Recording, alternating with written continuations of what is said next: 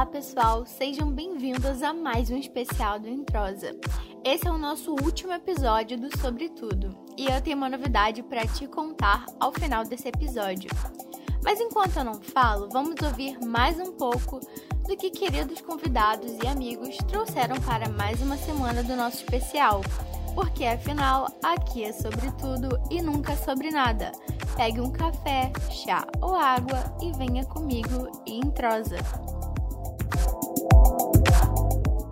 Nosso primeiro áudio é o da Eloá e ela veio falar de um assunto que para mim é muito novo. Oi, gente, tudo bem? Eu sou a Eloá e vim compartilhar com vocês um pouco do que eu achei da série Vikings, em especial dos personagens Ivar e Flock no decorrer da história. Primeiro, preciso dizer o quanto eu amo esse enredo. Eu acho fascinante a produção e as cenas da série. Eu indico para todos vocês assistirem, caso ainda não tenham visto. E eu já adianto que, apesar de ter seis temporadas, a série em todas elas é igualmente cativante. Vale super a pena acompanhar. Ah, e é mesmo impossível não se encantar pela Lagerta, que merece aqui uma. nem que seja uma menção, porque ela é realmente encantadora. Então, sobre o Aiva. É, embora ele não seja amado pela maioria dos telespectadores, e nem por mim, por ser o vilão, né? Eu gostei muito desse personagem no, no pós-batalha entre os irmãos. E eu acho que a partir daí que ele provou que ele era um viking tão grande quanto o pai. E talvez até maior do que o irmão Bjorn. Devido à sua inteligência ímpar porque ele bolava várias estratégias geniais nas batalhas. E apesar de eu gostar super do Bjorn, eu acho que o personagem do Aiva se tornou um dos maiores da história. E já o Flock, ele é um dos meus personagens preferidos desde o início da série. E eu fiquei passada com o desfecho dele. Foi inimaginável. Para mim, com certeza, foi a altura da importância dele para a série. Eu já adianto que adorei o final, talvez a contrário senso, porque eu acho que a reviravolta desse personagem fez todo o sentido na história. E tudo começou quando ele decidiu e impediu que não matassem os muçulmanos na mesquita que eles invadiram, né? Em pensar que essa foi a atitude da mesma pessoa que matou o padre cristão lá, o Athelstan, depois dele se decidir pelo cristianismo para mim o final dele foi um fim para a crise existencial que ele vivia. Né? Essa crise aflorou principalmente depois do que aconteceu na Islândia, quando ele se sentiu abandonado pelos deuses, né? E eu acho que essa crise teve um fim quando ele decidiu por viver não como um guerreiro viking, mas sim decidiu se refugiar na América. Então, é, eu acho que a teoria de que ele seria o futuro sábio, de certa forma, se confirmou, porque ele desenvolveu a sabedoria de conviver com uma fé diferente e em costumes diferentes, né, com um povo completamente diferente do, do que ele pertencia. Enfim, gente, é isso. Eu acho que todos os personagens dessa série são dignos de uma super análise por serem tão fascinantes e complexos, mas eu só quis mesmo ressaltar esses pontos desses dois e eu espero que tenham gostado. Beijos.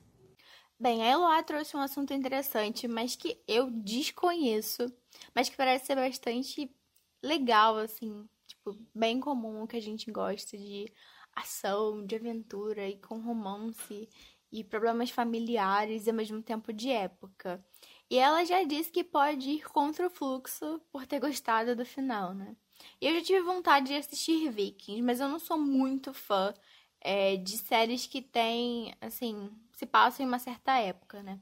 Eu até tentei ver Reine, inclusive, Reinado, né? Como todo mundo conhece, mas não sei da terceira temporada. Mas eu amei, lá. Você trouxe algo super novo e que até deu vontade de acompanhar, confesso. Bem, esse convidado aqui fez uma coisa tão interessante que eu escutei o áudio duas vezes porque vocês vão entender o motivo agora.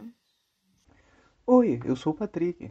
E um personagem das telonas que para mim não faz sentido é o Anakin Skywalker da saga Star Wars. Todos já ouviram falar de Darth Vader, considerado um dos maiores vilões de todo o cinema, aterrorizando uma galáxia muito, muito distante daqui, com seu sabre de luz vermelho e sua respiração pesada. Nos episódios 1, 2 e 3 da saga, conhecemos a história de Vader, até então Anakin Skywalker. Anakin era um moleque bravo. Anakin era um moleque escravo no planeta de Tatooine que foi libertado pelo Jedi. O mestre Yoda nem queria que ele tivesse treinamento, mas foi convencido. Ainda por cima o bebê Jesus de Tatooine porque nasceu da Virgem no deserto pela força, mas isso nem vem ao caso. Então assim, ele para mim é um super ingrato. Quando ele fica mais velho se apaixona pela princesa Padme e acho que o mestre dele, Obi-Wan, não o valoriza. Então fica dois filmes choramingando sobre não poder se casar e porque um Jedi não é valorizada. Vemos que não existiam terapeutas no Conselho Jedi, porque o Anakin obviamente estava precisando. Bem, foi até difícil escolher um personagem para falar sobre. Era ele ou Jar Jar Binks, que voltou no Palpatine. Mas hoje em dia temos vários Palpatines e Jar Jar Binks no Brasil, não é mesmo? então acabei decidindo pelo Anakin mesmo.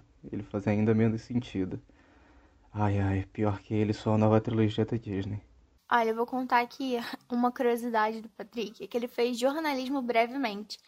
E ele largou e foi pra física, mas eu acho que ele poderia ter ficado na profissão, depois dessa narração aí dele, dessa dublagem. Bem, eu achei o máximo a posição dele. E eu vi Star Wars muito nova, então, assim, deu até vontade de rever os filmes de novo e acompanhar os atuais, né? Mas, Patrick, eu fiquei mais presa à sua narração, sério. E, assim, o que eu mais gosto de Star Wars, sinceramente, é o Darth Vader. Eu sou muito, assim, do contra. Como eu falei pra vocês no episódio anterior, eu gosto dos vilões, assim, eu acho eles mais interessantes. É, então, hoje vocês estão trazendo muita coisa, assim, fora da minha atualização, da minha alçada. Mas eu tô amando e, assim, já tô fazendo uma listinha de coisas para assistir. Bem, e quem trouxe algo novo foi a Gabi Damit, a nossa expert em viagens. Será que é só sobre princesa e Mickey que você se lembra quando ouve a palavra Disney? Mas você sabia que vai muito além disso? Eu sempre trabalhei com atendimento ao público e me colocando no lugar dele grande parte da minha empatia vem de ter estudado muito a vida de Walt Disney e a filosofia deles em encantar os clientes. Mesmo que a gente saiba que Disney não é um mar de rosas para os seus funcionários, e a gente tem muito vídeo por aí espalhado, toda empresa tem os seus defeitos, mas eu te desafio a encontrar alguém que foi maltratado em qualquer parque deles. Quem entende e se coloca no lugar do outro só tem a ganhar. E se tem algo que eu aprendi ao longo dos anos, é isso. Não adianta você querer resolver nada sem ouvir de fato ou encontrar soluções. A filosofia Disney, inclusive eu deixo aqui a indicação de um livro para todo mundo, O Jeito Disney de Encantar as Pessoas, vai além dos parques. Te ensina a ser mais cuidadoso, inclusive no seu dia a dia, com um porteiro, com um gari, o motorista de ônibus e até mesmo com a sua família. Chefe, só te traz benefícios. Se você se preocupa com a sua evolução como pessoa mesmo, se escute mais e entenda sobre ir atrás dos seus sonhos, desejos, mas sempre respeitando o próximo e a você principalmente.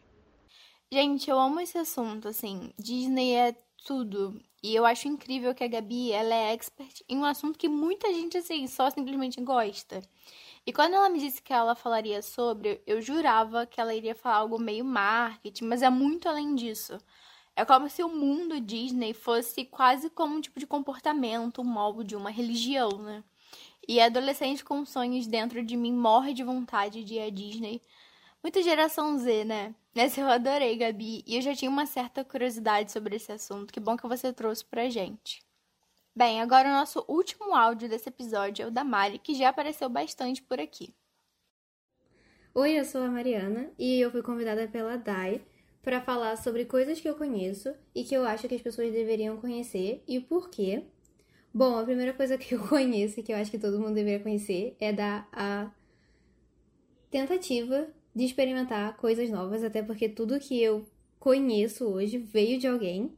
Então, uma série que eu conheço que eu adoro muito é Fleabag, que fala sobre é um amor mais ácido que fala sobre como a passagem do luto funciona. É uma série muito rápida, 20 minutos e duas temporadas e tem fim. Outra coisa que eu conheço e eu acho que outras pessoas deveriam conhecer é o filme Mãe, que é um filme sem pé nem cabeça até você terminar o filme. E depois que você termina, muita gente não gosta porque não entende direito do que se trata o filme. Mas depois que você termina e você começa a ligar os pontos e digerir o que você descobriu e o que você entendeu desse filme, você vai simplesmente, eu não sei, evoluir, porque é um filme muito bom, é um filme que é muito inteligente e você tem que realmente prestar atenção e ligar os pontos. É um filme realmente que eu me senti uma investigadora. Bom, uma animação que eu fui indicada e depois dessa indicação eu acho que todo mundo deveria conhecer também. É um filme da Disney chamado Dois Irmãos, que é uma animação muito legal, com uma pegada super diferente que eu não vejo há muito tempo. E enfim, são dois irmãos que eles se unem para poder trazer o pai de volta e é um mundo mágico onde as pessoas não acreditam mais em magia e enfim, se, resolve, se resume mais ou menos nisso e é uma aventurinha, é muito bonitinho. Ah, uma indicação que eu já recebi, uma coisa que eu conheço e eu preciso que todo mundo conheça, porque já fazem, eu acho que seis anos que isso existe e até hoje o impacto é o mesmo é melodrama da Lorde. E agora que ela está voltando, eu acho que todo mundo deveria realmente conhecer, porque ela está voltando depois de seis anos, então. É tipo um se prepare para o que vai vir.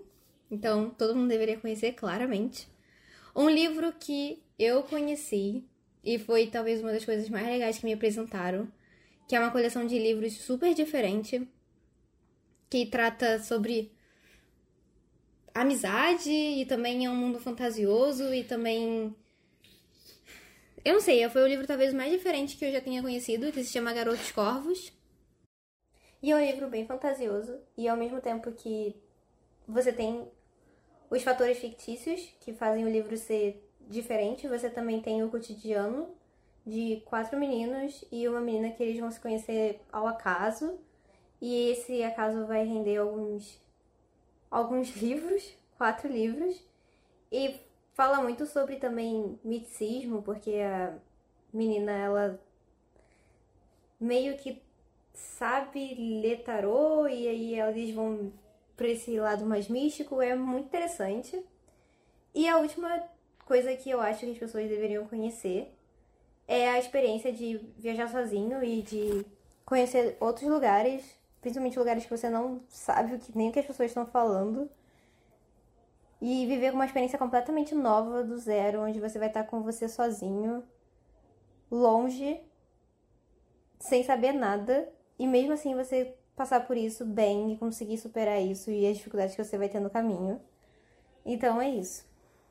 Gente, eu adoro essa coisa de experimentar coisas novas. Inclusive na pandemia, eu não só pratiquei muito isso, como eu também aproveitei, né, para refazer coisas antigas, como voltar a pintar, a desenhar. E é muito bom, né? E melhor ainda, a gente tem um hobby. E Fleabag eu preciso assistir. Eu não saio do primeiro episódio, mas parece uma série muito boa, né? E eu nunca assisti o filme Mãe, mas eu sei que ele tá na minha lista. Eu já tinha colocado ele uma vez. Inclusive, eu tenho uma meta de ver mil séries em vida e eu não tô nem perto de 100, mas vamos lá. E sobre Lorde, eu não sei o que expressar. Assim, eu só conheço duas músicas dela. E eu já fui indicada pela Mari, né, para ler esses livros e parece ser muito legal.